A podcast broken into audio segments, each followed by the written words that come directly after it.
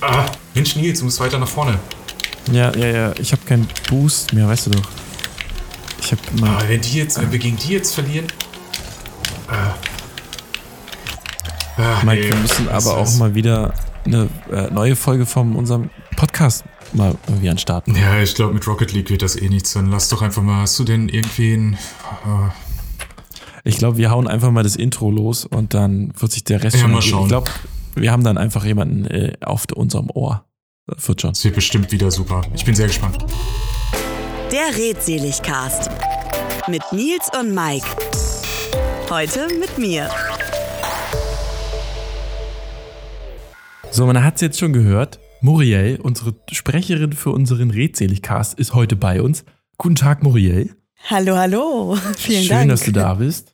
Ja, und danke. natürlich mein Co-Pilot und äh, Co-Podcaster und auch Host Mike ist am Start. Hallöchen. Horst, oh mein Gott. Ja, äh, hi. äh, das, ist, das muss sich super weird anfühlen. Also ich bin gespannt, wenn die Folge geschnitten ist.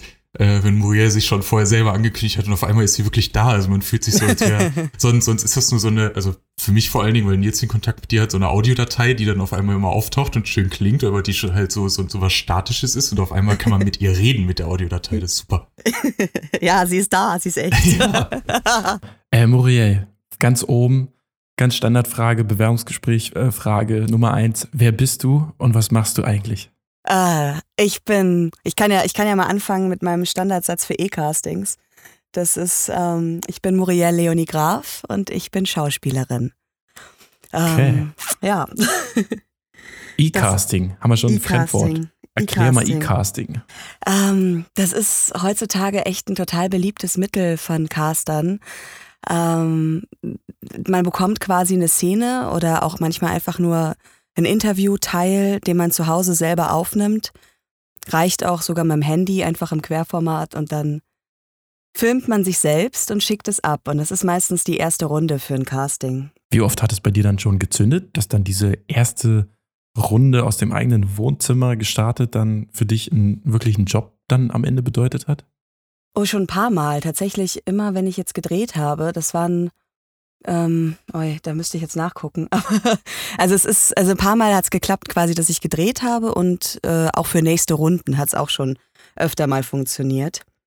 Ähm, dass es dann für Studio-Castings weiterging und Konstellationscastings und es ist ja immer ein ziemlich langer Prozess oder meistens ein ziemlich langer Prozess. Wie lang dauert der? Also sind das mehrere Monate? Ähm, mehrere Monate, nicht mehrere Wochen eher. Okay. Ja, ja. Okay, und, Und dann, dann- fängt das alles an im Wohnzimmer. Man ist äh, so nach dem Frühstück, denkt man, okay, jetzt mache ich mal das Video. Ähm, ich, es geht hier eigentlich um, denke ich mal, schon so einen vierstelligen Betrag, der am Ende vielleicht bei mir Mhm. landet. Und ich will den Mhm. Job ja auch haben, eine neue Referenz, neue Genau. Leute kennenlernen, alles möglich. Und dann startet das alles im Wohnzimmer zwischen einer Folge Breaking Bad und Ja, also, also es wäre es wär schön, wenn es tatsächlich so entspannt wäre. Also meistens ist es tatsächlich so, dass ich, oder ich weiß für mich, ich bereite mich so vor, als würde ich zum Studio-Casting gehen. Also ich mache mich so fertig, ich mache mich, ich bereite mich mit den Texten vor. Ähm, ich habe so eine kleine Einrichtung zu Hause für meine Studiowand, nenne ich sie. Da habe Ah. ich dann ähm, gutes Licht und guten Ton und ein Stativ für die Kamera und dass ich da einfach schnell arbeiten kann für mich. ich glaube, genau. das macht auch echt viel aus, wenn man da so ein bisschen Licht hat und nicht gegen Mm, äh, sich gegen die Fensterscheibe stellt oder das mit dem Rückenlicht und dann im Dunkeln absäuft. ja. Das, das Ja, so echt hat's, cool. so hat's angefangen tatsächlich. Die ersten E-Castings waren irgendwie Bu Bücher, die, die Stative und ging dann nur zu einer gewissen Uhrzeit, weil nur dann das Licht im Fenster gut war. Aber Oh. mittlerweile habe ich mich da ein bisschen verbessert. Was glaubst du, weshalb wir nur Podcasts machen? Wo, Ja. wo sitzt du denn eigentlich gerade? Ich glaube in Köln, kann es sein?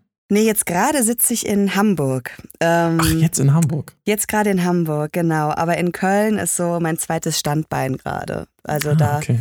pendle ich immer hin und her. Ich bin gebürtige Rheinländerin und äh, wohne jetzt seit fünf Jahren aber in Hamburg. Und ähm, ja, da geht's immer so hin und her. Das, was ich ja krass finde, also Nils stellt jetzt hier diese ganzen Fragen, aber er hat ja auch schon deine, deine, ich sag jetzt mal, Schauspiel, Schauspieler-Setcard rausgesucht und eigentlich Ja. ist man da ja extrem gläser, ne? Also ich meine, es war selten Mhm. so leicht ähm, fokussiert auf einen Blick sehr viele Dinge zu erfahren. Also du bist 1,66, spielst so ein bisschen Klarinette und Ukulele, kannst schon ein bisschen besser rudern und bist sehr stark Mhm. mit deiner Rock-Pop-Gesangsstimme. Ist es manchmal auch so ein bisschen creepy, also es ist klar, wofür diese Informationen sind, ne? Einfach, dass Casting-Leute Mhm. schon so ein bisschen wissen, passt es auf die Rolle. Aber es ist auch ein bisschen creepy, wie transparent man ist. Total. Also ähm, ich, ich erwische mich da. Ich habe jetzt tatsächlich eben gerade, bevor wir ähm, hier gestartet sind, nochmal gerade geguckt, okay, was, was findet man denn jetzt über mich? und ähm, habe tatsächlich auch eine Seite eben gefunden, von der ich gar nicht wusste, dass sie existiert. Oh. Ähm, und da steht einfach eine Biografie über mich und ähm, ja, das war gruselig gerade zu sehen. Da dachte ich, ach ja, hm, hoppala. das, ist, das ist also alles im Netz. Also es ist schon ähm, die Verantwortung, die man hat mit den Infos, die man ins Netz stellt, das ist schon, mm, ja, war mir früher nicht so bewusst und mittlerweile bin ich da vorsichtiger geworden und schaue einfach, dass ich viele Dinge einfach nur, die den Job betreffen, online stelle.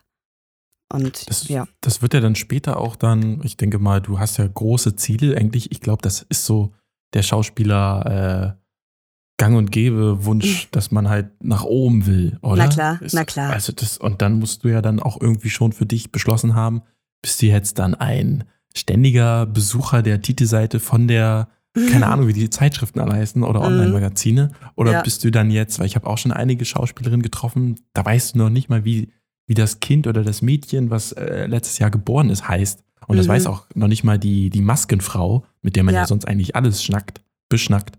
Ähm, ja, bist du da jemand, der dein, der sein eigenes Privatleben komplett in, in eine Kiste verschließt und nicht rausholt erst nach Drehschluss? Äh, ich glaube, es ist so häppchenweise tatsächlich. Also ähm, am Set ist ja generell irgendwie eine sehr freundschaftliche Atmosphäre meistens, was ja total schön ist zum Arbeiten. Ähm, aber ich würde jetzt nicht direkt hausieren gehen mit irgendwelchen privaten Infos. Also es ist so ein Mittelding, ja. Es- kommt natürlich auch immer drauf an, mit wem man dreht und mit wem man arbeitet, ja. Wie, wie fing das denn an? Wie fing deine Schauspielkarriere an? Da war ich noch ziemlich klein. Da war ich ähm, so 12, 13. Da habe ich angefangen in, ja, so AGs war das nicht. Das waren schon so Amateurtheaterprojekte zu spielen. Von in der Bonn. Schule? Nee, von, ähm, vom Theater tatsächlich, von Ah, okay. Theaterkursen.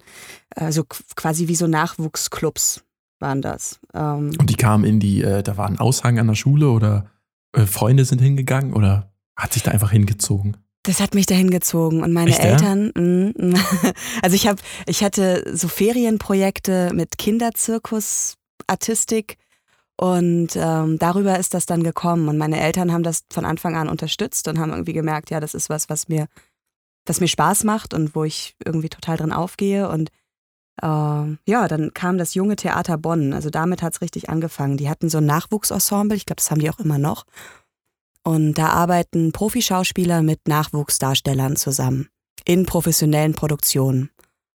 Und da habe ich dann lange gespielt, habe dann am Theater Bonn auch gespielt und irgendwie kam das dann einfach so, dass ich gesagt habe, das ist so der Weg. Also dann habe ich geschaut, was kann ich weitermachen. Ich äh, muss Schauspiel studieren oder, oder wie bilde ich mich weiter und habe mich dann für ein Studium entschieden, wie man ja aus dem Netz auch erkennen kann.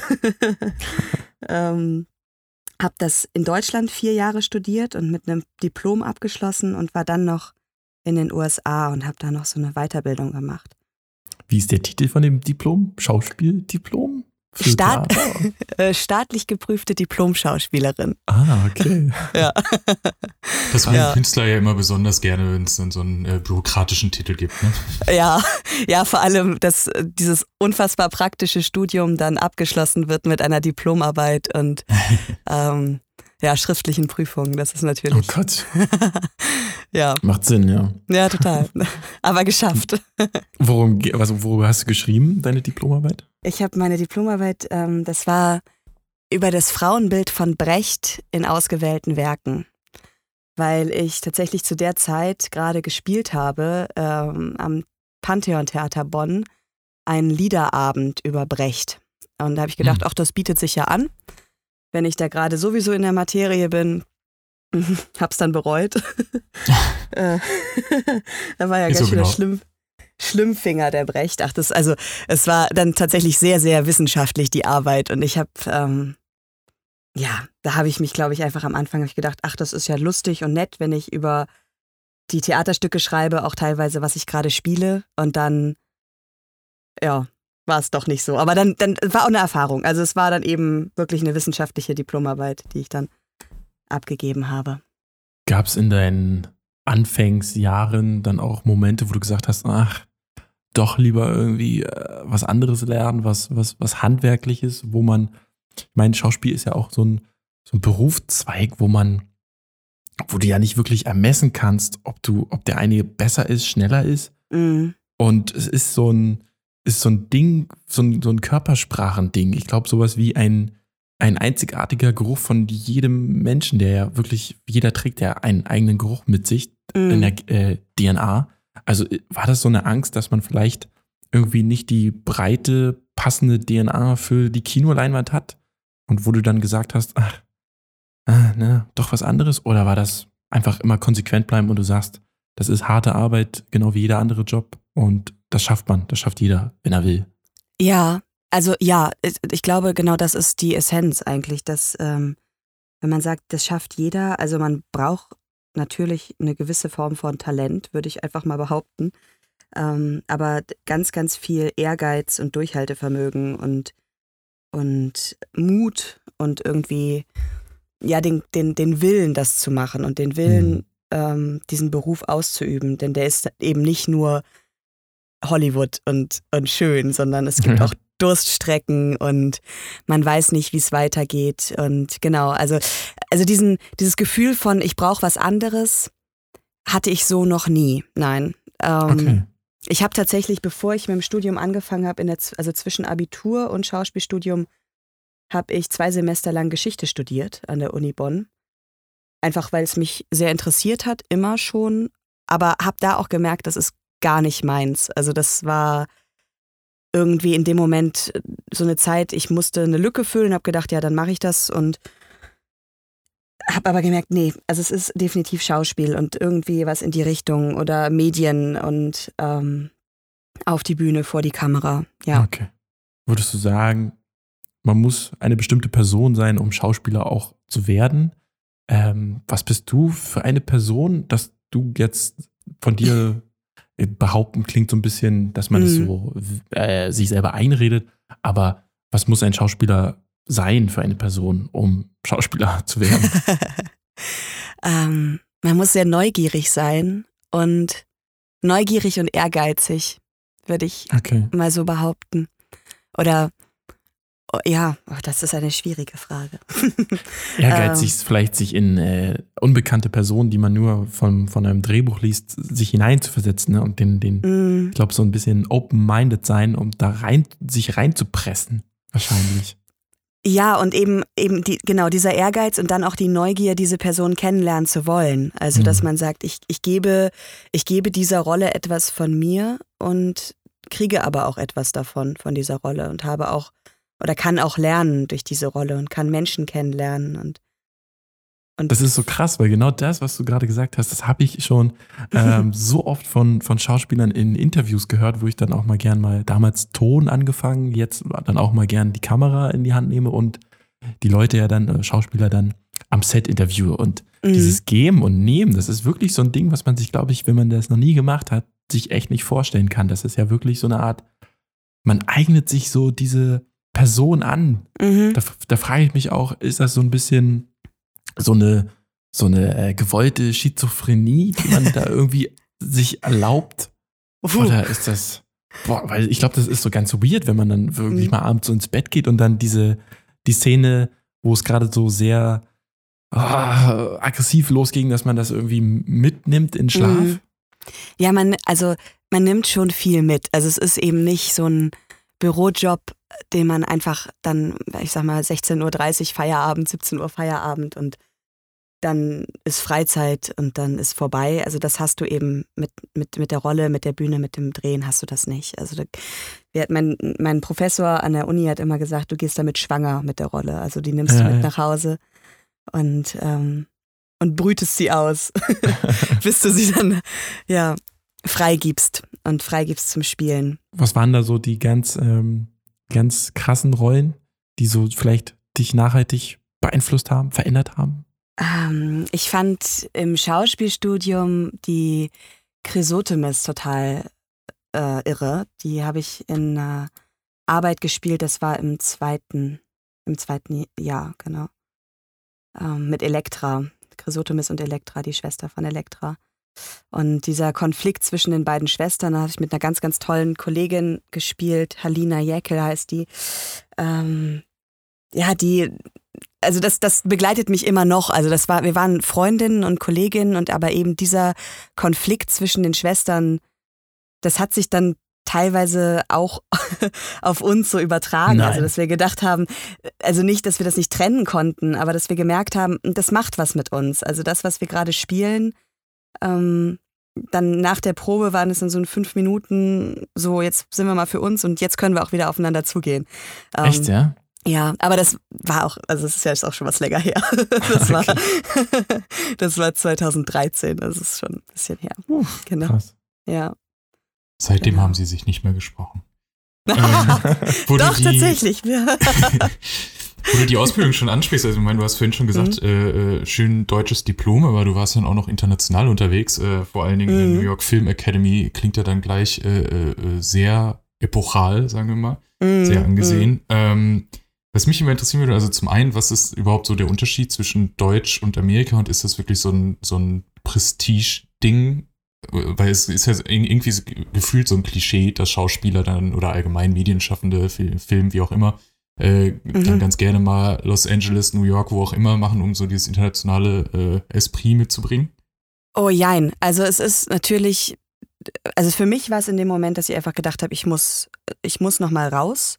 Ich muss noch mal nach der Uni hier in Deutschland irgendwie was anderes machen. Und das hat sich in dem Moment total angeboten, dass ich so drei Monate in New York leben konnte und da zur Schauspielschule gehen konnte. Ähm, der Unterschied tatsächlich ist irgendwie die Art und Weise, wie sie unterrichten. Also hier in Deutschland ähm, ist ganz viel, mm, Gott, wie sage ich das jetzt richtig? Druck. Bin gespannt. äh, so Druck und sehr viel Kritik an der eigenen Person, was auch völlig in Ordnung Mhm. ist, weil es einen weiterbringt. Ähm, und als ich das erste Mal im Unterricht war in den USA, habe ich mich total gewundert und habe gedacht, wieso kritisieren die denn nicht? Was, warum, warum sagen die denn jetzt, dass das gut war? Das war nicht gut. Und, und musste mich irgendwie total davon lösen, dass da ähm, ja dieser diese Peitsche von oben, nenne ich sie mal, kam. Die kam eben nicht. Also das, das war ein, ein anderer Weg. Es ist also eine andere Art und Weise zu unterrichten mit sehr viel positiven Elementen. Aber hattest du da das Ja. Gefühl, das ist so ein bisschen diese manchmal aufgesetzte amerikanische äh, Wollte ich gerade sagen, ja. Ja, auch. total. Aber sie, sie führt auch zum Ziel. Und das fand ich Okay. total interessant. Denn am Anfang habe ich mich daran total gestört, dass ich eben gedacht habe, was soll das hier? Warum seid ihr nicht so ehrlich und sagt, das war schlecht und äh, ich glaub dir nicht. Was erzählst du da? Warum, warum spielst du so? Ähm, und eben trotzdem zielführend. Und das, das war, also das habe ich da sehr mitgenommen, dass man eben nicht nur von oben drauf drücken muss und klein machen muss und das Dauert dann machen wahrscheinlich muss, länger. Ja, ja. Ja, das, das stimmt. Es ist einfach ein anderer Weg, ja. Hast du denn zufällig irgendwelche, ähm, weiß ich nicht, äh, wirren Aufgaben oder Situationen aus der Ausbildung im Kopf? Weil, also ich habe ähm, bei mir beim Institut, wo ich studiert habe, ich habe Medienmanagement studiert in Hannover, da gab es Mhm. ähm, IJK auch Schauspielende. Und die kamen Ja. zwischendurch mal zum Beispiel in unsere Räume rein und mussten irgendeine wirre Rolle quasi einnehmen und vor uns dann irgendwie äh, reinplatzen. Oder wenn es draußen im Flur mal laut war, wussten wir, ja, das sind die Schauspieler, die müssen wieder Affenlaute machen oder was weiß ich. Ja, ja, da waren Ultra und zwischendurch haben die auch das Foyer irgendwie eingenommen und also die mussten halt sehr viel dieses, weil da auch viel in Richtung äh, Theater auch ausgebildet wu wu wurde, ähm, viel so, ja, einfach loslassen und diesen, diesen, diese Angst vor Publikum quasi, äh, Mhm. ja, einfach das Testen, ne? Also, dass man dieses Extrovertierte einfach aus sich rauslässt und die, die, diese Freiheit quasi spüren. Hast du da irgendwelche, ja, seltsamen Anekdoten für uns? äh, wir haben tatsächlich im zweiten Jahr, äh, wo du sagst, mit, das sind die Schauspieler, ähm, ja, also bei uns an der Hochschule, da gab es auch, da gab es Maler und Tänzer und Bildhauer, also es war so eine schöne Kunsthochschule, richtig.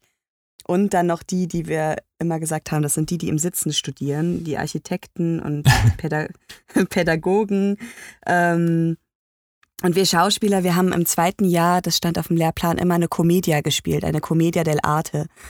Also sowas Mhm. ganz Ursprüngliches mit Masken und Halbmasken und ähm, das Masken ist, ja gerade voll im Trend. Ja, ich das stimmt. Das wäre jetzt die ideale Theaterform. ähm, und das ist sehr laut und sehr ursprünglich, also sehr clownesk. Und ich glaube, das war manchmal für Außenstehende wirklich sehr skurril, dass man sagt, was machen die denn da schon wieder? Sind die eigentlich, sind die eigentlich völlig jeck? so, Ja. Jeck, auch nicht lange nicht mehr gehört, das Wort. Woher kommt Da das? kommt das Rheinländische Jeck. durch. aus, aus, das ist die Rheinländerin. Krass. Muss ich mir mal aneignen. Gefällt Bist du- mir. Bist du Also, wie jeck? ich im Internet gelesen habe, Dialekt Rheinländisch drei von drei Punkten. Ah. Hast So, du denn. Ich will ähm, nochmal.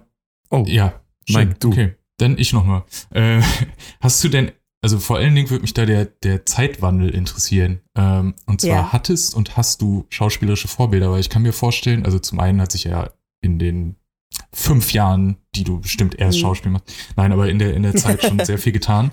Ähm, aber hattest du früher zum Beispiel halt so angefangen hast, ich meine, gerade als Kind denkt man ja, oh, ich möchte mal so werden wie die und die Person, meistens will man ja dann noch Hollywood-Star werden. Ähm, oder auch jetzt hast du irgendwelche äh, Vorbilder und hat sich da vielleicht was gewandelt? Jein, also ich habe tatsächlich, ich, ich könnte dir jetzt nicht sagen, den Schauspieler oder die Schauspielerin, die finde ich so toll, dass ich so gerne sein möchte. Das, das habe ich nicht. Ich habe eher, wenn ich ähm, Filme gucke oder Kollegen auf der Bühne sehe und merke, die machen einfach einen tollen Job, dass ich da ganz viel Bewunderung für mitbringe und, und Mhm. sehe, was sie für eine Arbeit machen und denke, boah, toll. Also ihr seid einfach, ihr seid einfach gut und ich freue mich darüber, euch zu sehen und euch zuzusehen. Beispiel, Beispiel. Oh. ähm, Was war so das Letzte? was war so das Letzte? Ich finde Katrin, überhaupt? ich finde Katrin Ingendoh zum Beispiel total klasse. Oh, ich dachte, Ähm. jetzt kommt Katrin Bauerfeind, weil mich deine Stimme immer so an sie erinnert. Okay, äh, Katrin Entschuldigung. Ingendoh, die äh, hat eine Serie gespielt, äh, Jennifer sucht Sehnsucht nach was Besseres. Und das ist mit so einer Ah, ja. Leichtigkeit und ähm, dieser Witz und diese Leichtigkeit, die sie hat in dieser Rolle, das gefällt mir einfach total. Also es ist wirklich super, super schön, dem zuzuschauen. Was war dein äh, Film, den du, wo du glaubst, zu meinen, den hast du mit am öftesten gesehen? Mm, Harry Potter. Okay. Es ist kein Guilty Pleasure, würde ich mal behaupten. ähm, Das ist vollkommen okay. um Gottes. Willen. Ja, also das ist ähm, Und welcher Teil ist da dein Liebster? die letzten beiden. Echt, die letzten beiden, die richtig so hardcore Mm. sterben hier und äh, Ja, ja. Spoiler Alert. Äh, Aber kannst du denn ähm, Filme und Serien überhaupt noch normal gucken oder ist da immer so ein bisschen das Auge fürs Handwerk dabei, dass du direkt analysierst oder wenn dir was auffällt, du hast gerade schon gesagt, irgendwas bewunderst, dass man sich vielleicht auch mal irgendwie eine Notiz macht und sei es nur im Hinterkopf, oh, so und so kann man es darstellen? oder vor allem die Fehler sieht. Weil gerade Ja, so, Ja. ja. das ist ja dann. Ta tatsächlich, also das ist, ähm, ich, ich freue mich immer, wenn ich eine Serie sehe, zum Beispiel auf Netflix jetzt, ähm, was ich total geil fand, war Haus des Geldes, das hatte ich jetzt zuletzt geschaut. Hm. Ähm, und ich freue mich einfach, wenn ich eine Serie schaue und denke, ach cool, ich habe jetzt die Serie geschaut und nicht darüber nachgedacht, wie gerade, wo das, wo das Team steht und wo, welche Einstellung das ist. Und ähm, Ist das jetzt ein gutes das- Zeichen oder ein schlechtes für die Serie?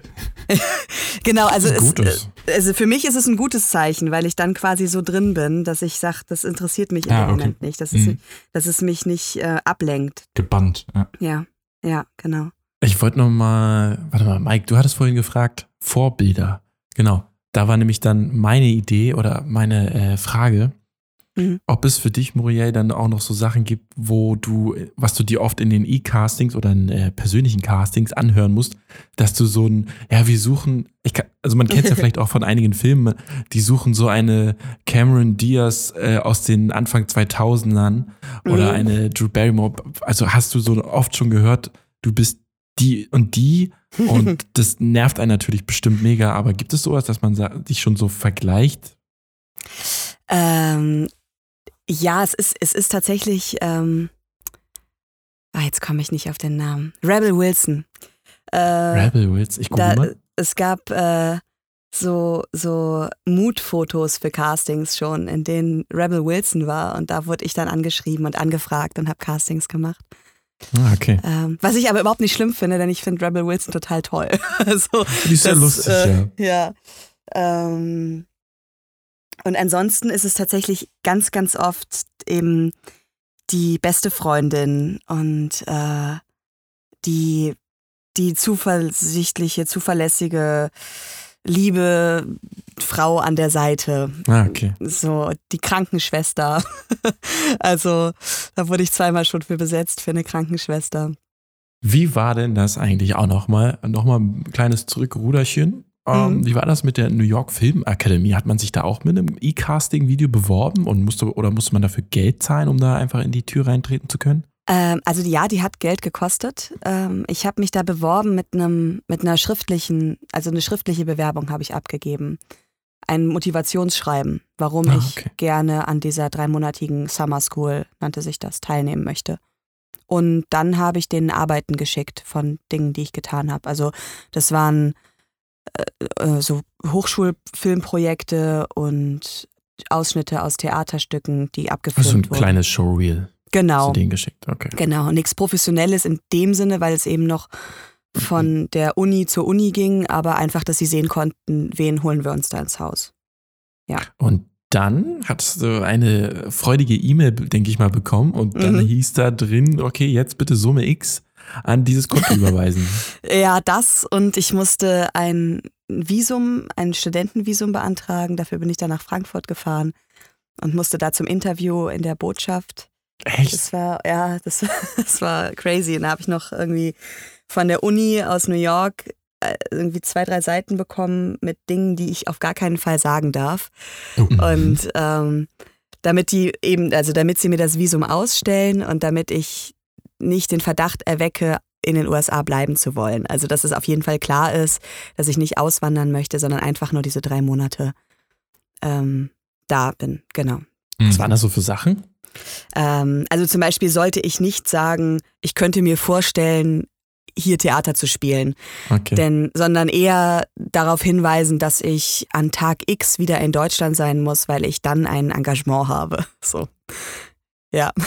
Oh Mann, Mann, Mann. Das wusste ich gar nicht, dass man da so ein Visum, also man darf doch eigentlich auch mit einem normalen, äh, mit dem Ester, Mhm, also genau. so lange, oder? darf man doch drei Monate, glaube ich, bleiben, oder?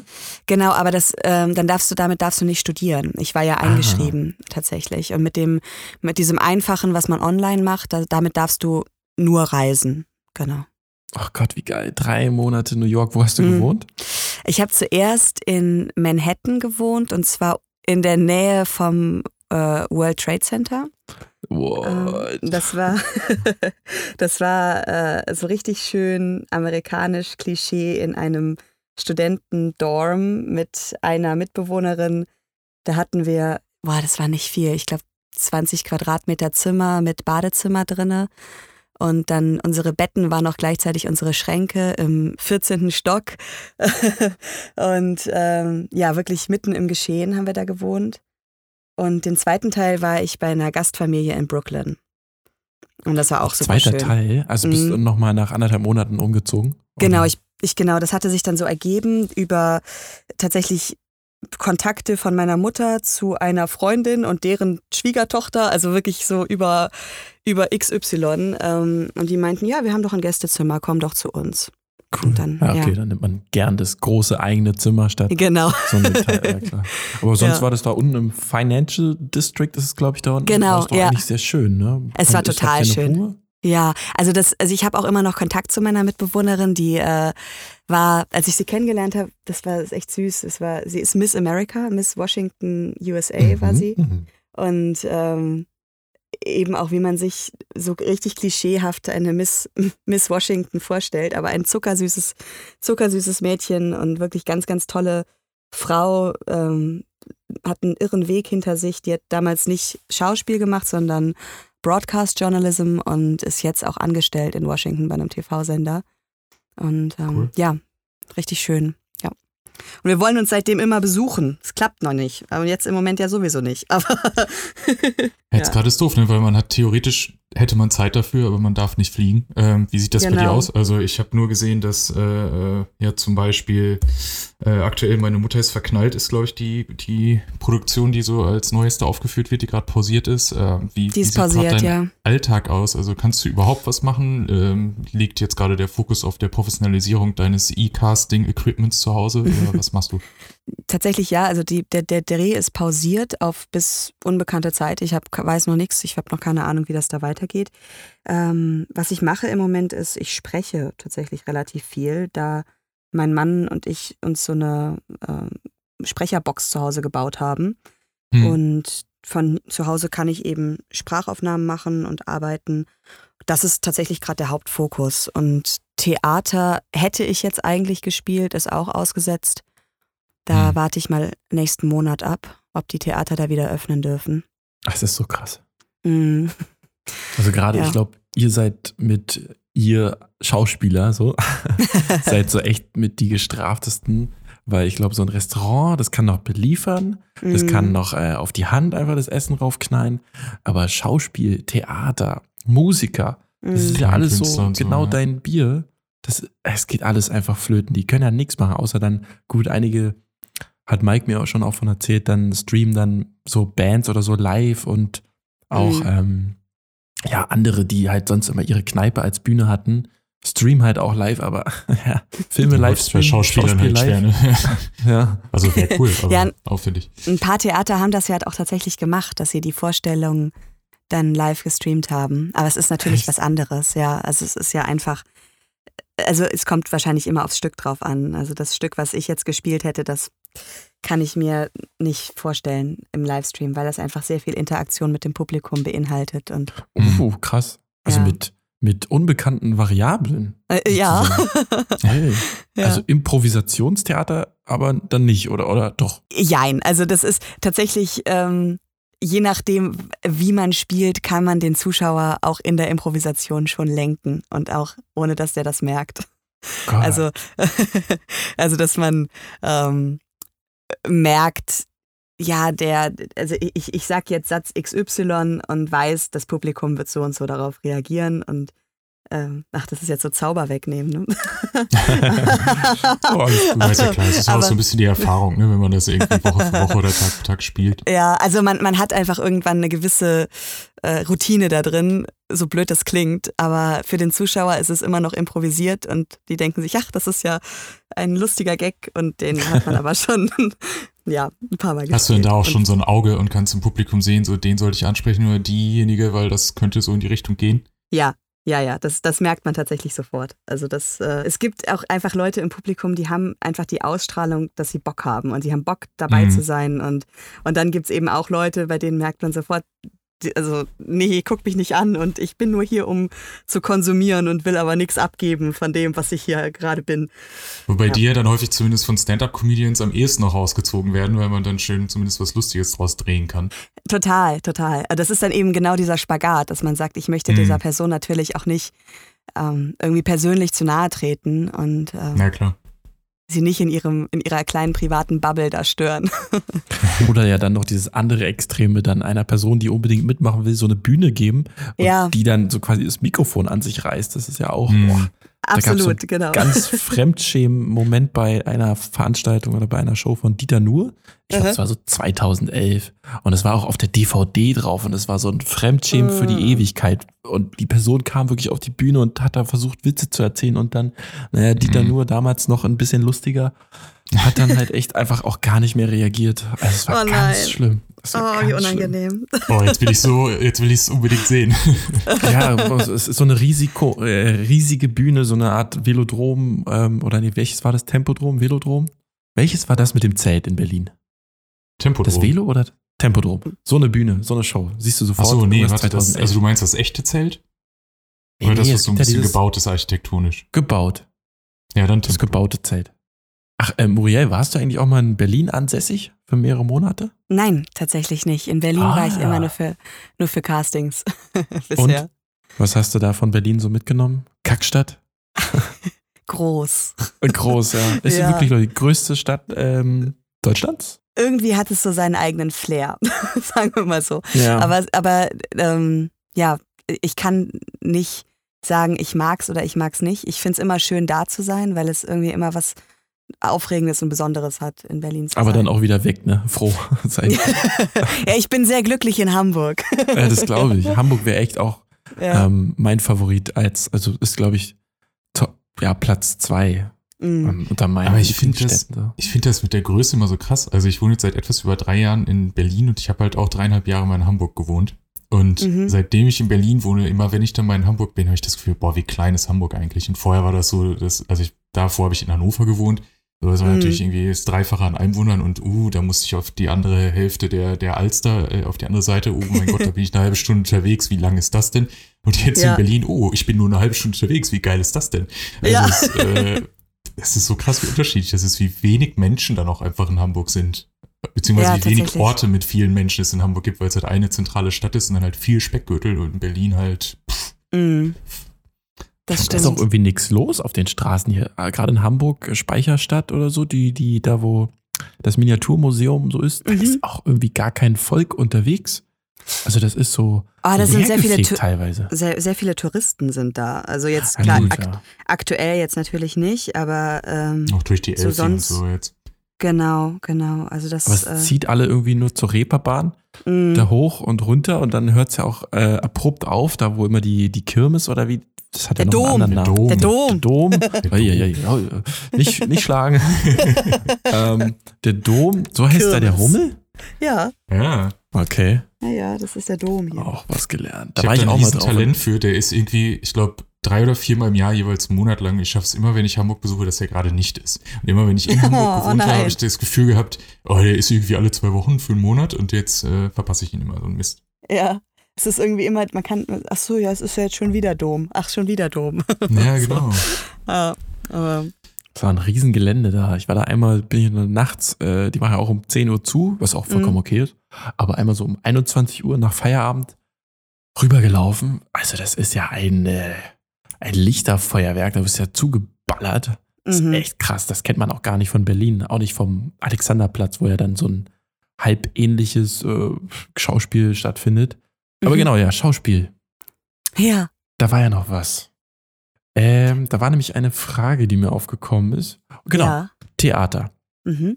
So, wir nehmen an, du hast dein, dein Casting. Wie unterscheidet sich das eh von Film und Theater, das Casting?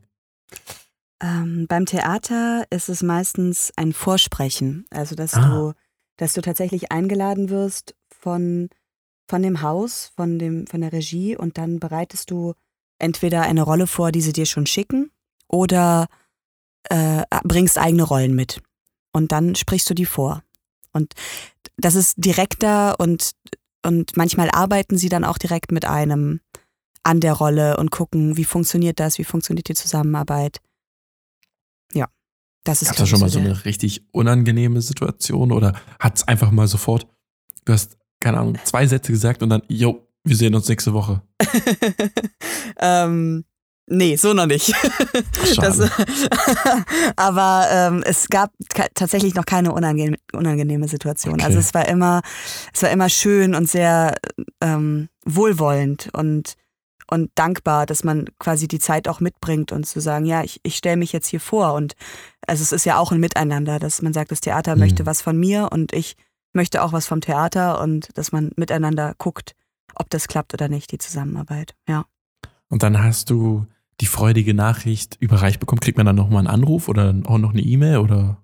Man wird angerufen, man wird angerufen, ja. Also bei dem, bei, bei Drehs ruft mich meine Agentur an, die ähm, das für mich vermittelt.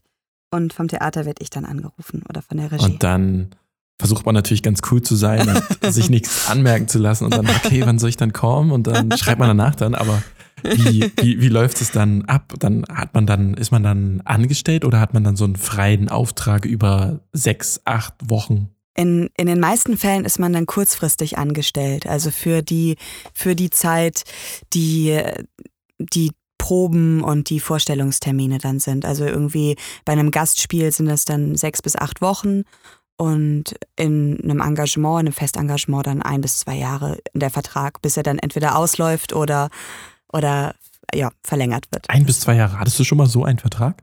Nein. Nein. Ach, schade. Nee, Krass, aber bin ich aber- auch, ne, bin ich auch echt tatsächlich bisher ganz froh drum. Also das, äh, dadurch hatte ich irgendwie die Möglichkeit, ganz viele andere Dinge auch zu machen. Also hatte eben Freiheiten und konnte drehen und äh, umziehen und also es hat alles sein Für und Wider. Also es ist wirklich schön. Und ich habe sehr lange gespielt, auch in Köln und in Bonn, ähm, eben frei, aber ja, über so eine lange Zeit. Ich glaube, nach ein bis zwei Jahren immer dieselben Zeilen, immer dasselbe Drama. Da wird Mhm. man, glaube ich, auch ganz schön müde. Ja, also ich habe eine Produktion, ich habe äh, den, diesen Liederabend über Brecht, den haben wir angefangen zu spielen 2015 und haben ihn jetzt im letzten Herbst das letzte Mal gespielt. Also Oh, der wow. läuft auch schon echt lange, ja. Und ähm, es ist eine total schöne Produktion, macht total Spaß, aber es ist dann irgendwann, merkt man auch, ich habe mich verändert und ich habe irgendwie, ich kann der Rolle jetzt mehr geben oder weniger geben, aber ich merke Ah, einfach, okay. es, ist, es hat sich was verändert. Und, und dann hast du deine, wenn wir mal bei den sechs bis acht Wochen Theaterjob äh, Job bleiben, dann geht's dann los und dann geht man Montagmorgen, isst sein Frühstück und geht dann zu den Proben. Und dann probt man das Stück ein. Nehme ich Genau. mal an. Genau. Und dann geht das bis zum, bis zur ersten großen Premiere oder so ein äh, Soft Opening. Gibt sowas auch im Theater? Also, Äh, dass man so mal so einen Es, Test. ge- ja, also das meistens ähm, werden die Generalproben so halb öffentlich gemacht, also Ah, dass man okay. da wie so ein Testpublikum hat. Und diese Soft Openings, das kenne ich tatsächlich nur von Kollegen aus dem Musical. Das hatte Ah. ich so noch nicht, aber das ähm, kenne ich von Kollegen, genau. Nennen die das auch so? Soft Opening?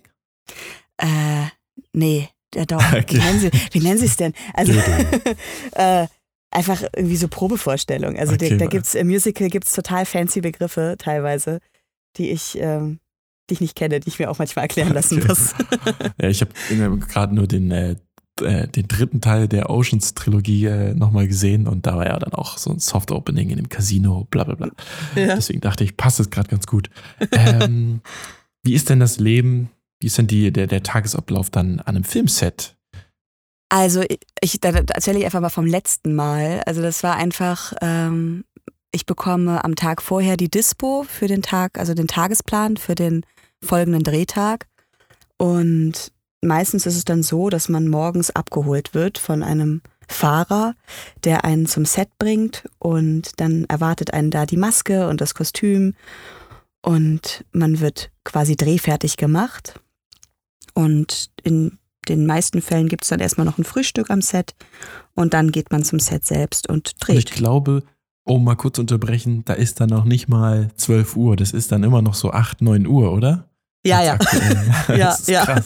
Also es ist schon früh. Also das äh, so zwischen 5 und 6 Uhr kann man sich darauf einrichten, dass man abgeholt wird. Aber ich Oh. finde es immer, ich find's immer so irre, denn ich bin ja diejenige, die da tatsächlich in einer total super Position ist, denn ich werde abgeholt, ich werde Hm. geschminkt, mir werden die Sachen rausgelegt. Das ist, ähm, also man hat es da auch gut. Also das ist klar, man muss auch arbeiten und man muss äh, vor der Kamera einfach das dann abliefern, was gewünscht ist und seinen Job machen. Aber es ist eben eine totale Teamarbeit und man hat da wirklich eine, es ist eine sehr, sehr, sehr positiven Situation, sage ich mal so. Du bist ja dann geschminkt worden, du wurdest ähm, frisiert, die wurden noch die letzten äh, kleinen Details am Kostüm, an der, an der Mhm. Garderobe verändert.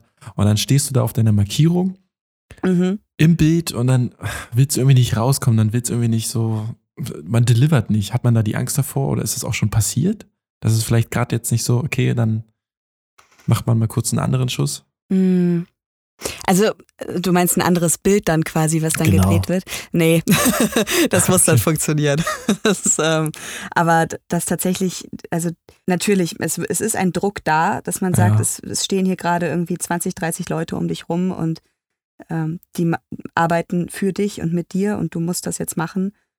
Aber irgendwie, ich habe mir tatsächlich noch nie so Gedanken in dem Sinne darüber gemacht, was wäre denn, wenn ich es jetzt nicht hinkriege. Denn Hm. ich krieg's ja hin. Also das irgendwie sehr positiv angehen und nicht von Anfang an zu sagen, oh Gott, was könnte denn passieren, wenn es jetzt nicht klappt. Dass das einfach eine positive Einstellung ist, die ich da habe. Das ist Ja. die gute New York City-Ausbildung. ja, vielleicht. Das, ähm, Aber ich meine, ähm, du hast ja gesagt, du bist zum einen froh, dass du so ein bisschen Abwechslung hast, dadurch, dass du keine langjährigen Engagements jetzt irgendwie wahrgenommen hast und allgemein Mhm. ähm, auf deiner äh, Credit-List, sage ich jetzt mal, äh, wechselt sich das auch schön zwischen Film und Theater ab. Ähm, Ist das so dein, dein langfristiges Ziel, immer mal so in beiden Welten was zu machen? Oder hast du dir gedacht, äh, eins mache ich eh lieber, äh, da möchte ich lieber irgendwie dann komplett mich drauf fokussieren? Ich meine, es gibt ja immer noch Leute, die dann, ich sage jetzt mal, Mhm. ohne undespektierlich sein zu wollen, ähm, nach ihrer großen Hollywood-Karriere dann nochmal äh, irgendwie fünf Jahre Theater dranhängen. Aber äh, hast du da so einen Fokus? nee, also tatsächlich war es irgendwie immer so, wenn ich gedacht habe, so jetzt mache ich mal nur das, dann kam das andere. Und ähm, deswegen habe ich da irgendwie total gemerkt, ich, ich gucke einfach und lass auf mich zukommen und dann kommt auch. Und dann, ähm, und, und also so mit dem Flow gehen. Das hört sich jetzt vielleicht so ein bisschen esoterisch an, aber das ist äh, tatsächlich irgendwie, wenn man loslässt, dann kommen die Rollen. Und ähm, das, ja, und dann, oder beziehungsweise dann kommt das, was einen weiterbringt. Also auch, dass ich sage, ich, ich kann jetzt sprechen und ich arbeite als Sprecherin und von zu Hause aus jetzt durch Corona. Ähm, das ist ja eine totale Möglichkeit und eine, eine Chance für mich, das äh, zu ergreifen und irgendwie aus dieser Not, in Anführungszeichen, eine Chance zu, zu machen und Gibt das umzusetzen. Leben dir Zitronen, dann Ja. macht es auch ein Tequila. Fenster auf. Ähm, ja, wo du es schon sagst mit Sprecherjobs. Ähm, Mhm. Ich meine, du hast, glaube ich, auch schon so ein bisschen Synchronarbeit gemacht, jetzt aber halt vor allen Dingen auch äh, äh, besprichst du so tolle Sachen wie Intros zu Podcasts. Also man kann dich quasi. Ja, dieser wundervolle Redseligcast. Ja, habe ich auch schon von gehört. Yeah. Ähm, und zwar, wenn ich jetzt eine Frage stelle, hoffe ich, dass da keine, keiner der Infos äh, vorkommen, die Nils dir geschickt hat. Was ist denn das Dümmste, was dir jemals, was du jemals sprechen solltest? Äh, das, äh, das war eine Werbung für ein ähm, Produkt für Babys. Und äh, das war richtig umgangssprachlich und wirklich, man hat gemerkt, das hat irgendwie Google Translate mit Oh, ich weiß nicht was übersetzt. Und da hatte ich den, den ähm, Kunden geschrieben und meinte, das ist, glaube ich, nicht so gut, wenn ich das so einspreche, wie es da steht. Möchtet ihr das nicht nochmal ändern, den Text? Oder soll ich da selber was dran ändern? Nee, nee. und ich, ich weiß nicht, ich, ich möchte jetzt nicht den Namen nennen, aber es war schön mit den Verlaufsformen, mit am Liegen und am Schlafen und ah. am Schlafen bin, am Liegen bin. Also, ja, Ja, ja, ja. ja, ja. Das- Kunde ist König. Ja. Kunde ist König, absolut. Ich, ich meine, wenn Sie glücklich waren, dann ist das auch völlig in Ordnung. Wir waren aber eigentlich noch. Ähm, Ja, nee, genau, jetzt, du wir haben das Thema komplett unterwandert. Ja, genau. Der, der Tagesablauf läuft noch. Genau. Ach, der Du- Tagesablauf. Du hast gefrühstückt am Set. Das Ja. gibt's ja dann immer in solchen schönen ähm, Wegelchen, in solchen richtig Genau. coolen Catering-Wagen. Und dann genau. geht's los.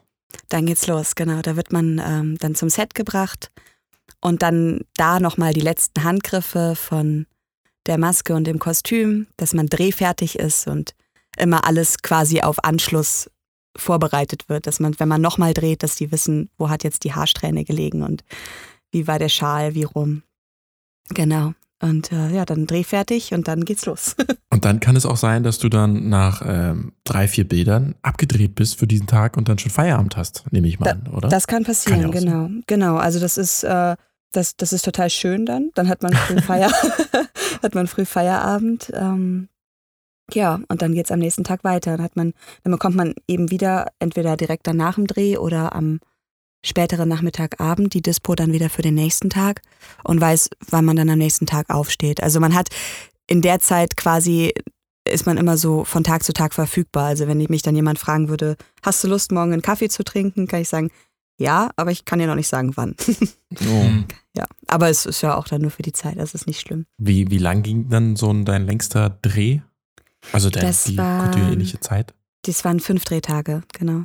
Dann ist man dann fünf Tage so ein bisschen out of order quasi. Genau, genau. Und ja, das ist, ist eine schöne Zeit, war ein ganz tolles Team. Das war in Köln. Und ähm, ja, Köln ist ja sowieso immer schön, da zu sein. Bin auch immer nur bei den, bei den Messen da mal Mhm. gewesen oder auch mal, oh nee, das letzte Mal auch auf dem Dreh, aber anderes Ding. Oh Gott, das war, das war ein Ding, ey. Was war das Ähm, für ein Ding? Was das war? Ja. Das war eine, oh Gott, das war so, ich, ich bin durch Deutschland getourt Mhm. mit dem Hundeauto von Dumm und Dümmer. und habe dazu dann als Kameramann für jede Stadt quasi so einen Clip gemacht. Das war, ähm, ihr könnt die gerne suchen. Ihr könnt, Mhm. äh, die sind bestimmt auch noch online. Dumm und Dümmer Kinotour Mhm. kann man da suchen und dann findet ihr diese Clips. In Köln hat mich dann nämlich ein Kollege abgelöst, der hat dann noch mich, äh, den, den Süden gemacht. Ich habe den ganzen Norden gemacht und das Rheinland. Mhm. Ähm, und es war dann, es ging ab Berlin los und dann einmal so rum und ach, es ist schon eine Weile her. Der, der Stil ist schon so ein bisschen, naja, es ist halt eine Weile her. Es, es war halt 2014 oder so. Da hat sich viel getan in dem, auch bei mir selber einfach so, wie, wie wir es ja alle haben, Mhm. dass man sich einfach weiterentwickelt. Ich meine, fuck, das sind schon Das sechs sind Jahre. Sechs her. Jahre, ja. Das ist echt verrückt. Das denke ich mir aber echt oft bei, bei so Jahreszahlen, irgendwie 2014, jetzt auch irgendwie 2015, wir nochmal über Inszenierung gesprochen haben. So, Gott, das ist schon lange her. Ja. Ja, da Zeit gibt's ja dieses. Meme, dass, äh, also man hatte irgendwie das Gefühl, 99 ist jetzt gerade erst gewesen. So alle, die Mhm. zumindest Mhm. jetzt äh, über 30 sind, so wie, oder um die 30, so wie wir. Ähm, Mhm. Aber in Wirklichkeit ist es einfach mal fucking 20 Jahre her. Ja, Das- irre. Und ich sehe gerade Dumm, äh, Dumm und Dümmer Kinotour Köln, wie kurze Haare Nils da noch hatte. Oh nein, bin ich da zu sehen? Einmal, einmal ganz kurz, ich schätze mal, du sitzt am Fahrer, äh, du fährst, glaube ich, das Auto und sieht dich nur so von hinten, aber es gibt Nee, ich habe das Auto nie gefahren. Das Ah, Auto durfte verdammt, ich nicht du fahren. das war, das, war, das war nur eine Person. Ich war immer an der Kamera. Ah, dann war das wer anders. Okay, schade. Das war immer so dämlich. Wir mussten dann immer, natürlich wegen TÜV Deutschland, mussten wir immer die Ohren abnehmen zu der Fahrt, den Schwanz, die, die Füße und die Nase auch. Und dann aber mit so einem, das war ja die Originale, also es war die baugleiche, ähm, baugleiche Modell aus dem, aus den beiden Filmen. Ach, großartig. Also ja nicht original. zweiten gemacht. naja, also ich glaube nicht den, ich glaub, also er wurde irgendwie rübergeschippert. Weiß nicht, ob es jetzt genau Ah, okay. das Das dasselbe. Modell war. Genau. Ah, ja. Ähm, Eine ganze Filmindustrie. Muriel, Ja. Lieblingsfilme hatten wir schon. Was ist so vielleicht eine Lieblingsserie auf jeden Fall? Du hast auf jeden Fall ja Haus des Geldes gut weggesuchtet, was Oh ja. wirklich eine, eine gute Serie ist. Also ich glaube, da sind wir alle drei gleicher Meinung. Aber was hast du noch so? Vielleicht was Deutsches? Äh, deutsche Lieblingsserie ist Berlin, Berlin. Äh, Doctor's Diary finde ich Was super. war denn Berlin, Berlin nochmal? War das die, wo Äh, jetzt der das- Film auch rauskommt? Da kam, genau, da kam jetzt Ist auch der schon, Film ja. raus. Ähm, Berlin, Berlin mit Felicitas Woll, Jan Sosniok, ähm, mit, also Lolle. Ich weiß, das ist auch schon was länger her, wann, vor 20 Jahren oder so? Das ist krass, wir Oder haben jetzt, ich glaube, 15 Jahre? 15 Jahre. Und, 15 äh, Jahre, Wir haben jetzt ja. letztens die ersten Folgen nochmal davon geguckt. Es ist äh, äh, nicht gut gealtert, sagen wir es mal so. also meine, meine, meine Frau meinte auch nur, boah, ich habe nicht mehr in Erinnerung, wie schlecht die teilweise gespielt haben. Also es äh, war halt einfach eine andere Zeit und sehr deutsches Fernsehen halt. Das hat sich ja ein bisschen Ja. gemacht mittlerweile. Ja. Muss man stimmt. sagen, ja. Hast du da Ja. auch was gemerkt, Muriel, dass du in deiner Zeit gemerkt hast am Set, boah, ja, hat sich, das ist schon, das ist so ein bisschen in meiner Erfahrung schon ein bisschen hier so äh, weiterentwickelt, digitiert. Ähm, hat sich da schon was getan? Es hat sich in der Maske was getan, dass, Okay. sie, an, dass sie anfangen, anders zu schminken wegen der HD-Kameras tatsächlich. Ah, Hm, okay. Ja, also das ist mir, das ist mir, das fällt mir so als erstes ein. Das ist dann auf einmal hieß, nee, wir drehen heute mit, äh, mit was anderem, benutzt man anderes Make-up oder so. Ah, okay. Wahrscheinlich Ja. auch ein bisschen wegen den Rotstichen, ne? Also, äh, da ist ja dann oft der Rot ist immer so anfällig, Mm, glaube ich, zu behaupten oder zu wissen. Krass. Haben sie dann Ja. vorher bei SD einfach noch so ein bisschen den, mal den, ach, ah ja, wie heißt das Ding unter dem Augenlidschatten. Conce da. Concealer? Genau, genau. Haben sie den dann einfach weggelassen? Oh, ach, ist ja SD. Ja, ja. ja, es ist, ich glaube tatsächlich eher, dass man, ähm, dass man guckt, dass das nicht so fein oder so grobporig ist dann das Ah, Make-up. okay. Also ja. Aber da bin ich tatsächlich überfragt. Da müsste man dann sonst die Profis, die Maskenprofis In fragen. zwei Wochen die nächste Ausgabe mit einer Maskenbildnerin. Seelenschar. Schaltet ein. Ja, die können auch viel. Die sind ja auch tatsächlich, also ich glaube, ähm, was ihr eben ja auch meintet mit Schauspieler sind so irgendwie besonders betroffen gerade. Ich würde das gar nicht nur auf die Schauspieler irgendwie beziehen, Oh, weil, weil eigentlich alle Medienschaffenden so, also prinzipiell kenne ich tatsächlich keinen, der im Moment nicht sagt, hm, ist blöd, also auch aus anderen Berufsbereichen, aber äh, also so komplett alle Medienschaffenden, die Maskenbildner, die kriegen ja auch keine Aufträge. Bei euch, Kamera, ist es ja auch quasi. Es ist einfach ein schwieriger Zustand gerade, ja. Hast du die ähm, Förderung bekommen und beantragt? Die Ah, ich, ich, Corona? ich fall da durchs Raster. Echt? ja, das ist, aber, aber es Ach, ist, ärgerlich. es ist tatsächlich, es, es ist, es ist alles noch gut. Also es ist Ah, noch, okay. es ist noch, ich, ich kann noch leben. Ja, Ja. es- wir in Deutschland haben ja, glaube ich, weltweit gesehen da ganz guten Puffer. ja, Wie ist das dein, stimmt. Dein Ausblick, wenn wir den nicht schon hatten, aber ich glaube nicht, äh, wie ist dein Ausblick so nach Corona? Was wird, was wirst du kommen? Was wird dich erwarten? Mm, Ich, Hoffentlich. ich werde tatsächlich, also wenn, toi toi toi, wenn das klappt mit den Theatern, ich werde im Oktober spätestens wieder Theater spielen in Karlsruhe am Kammertheater. Das hätte ich jetzt eigentlich schon machen sollen, aber es ist eben verschoben worden. Das heißt, im Herbst werde ich Theater spielen und es wird ja noch gedreht, also das ist ja auch nur aufgeschoben. und ja, das sind so die nächsten Projekte, die anstehen. Also Theater und Dreh. Jetzt wieder Nice. aktuell. Dann ja. hoffen wir, dass die, dass die funktionieren. Mike, hast du noch was? Hast du noch eine Frage an äh, äh, Muriel? Machen wir es doch einfach so, wenn wir wieder einen professionellen Sprecher haben. Also zuerst mal w- würden wir uns natürlich sehr bedanken bei dir für die Zeit. Es hat viel Spaß gemacht. Oh Ja, danke euch. dir. Danke, danke. Und vielleicht magst du dann auch einfach die Ausleitung aus dieser Folge übernehmen. Ich meine, du hast die beste Sprecherstimme hier von uns. Warum sollen wir Dilettanten das machen? Wenn du magst. Wahrscheinlich auch das beste Equipment. Genau. Jetzt Beste. Dann ähm, vielen Dank für das Gespräch heute. Vielen Dank für die Einladung. Und die Folge, die gibt's auf redseligcast.de, sowie alle anderen Folgen mit Nils und Mike und einem Gast X. Tschüss. Tschüss. Tschüss. Alle weiteren Folgen gibt es auf redseligcast.de.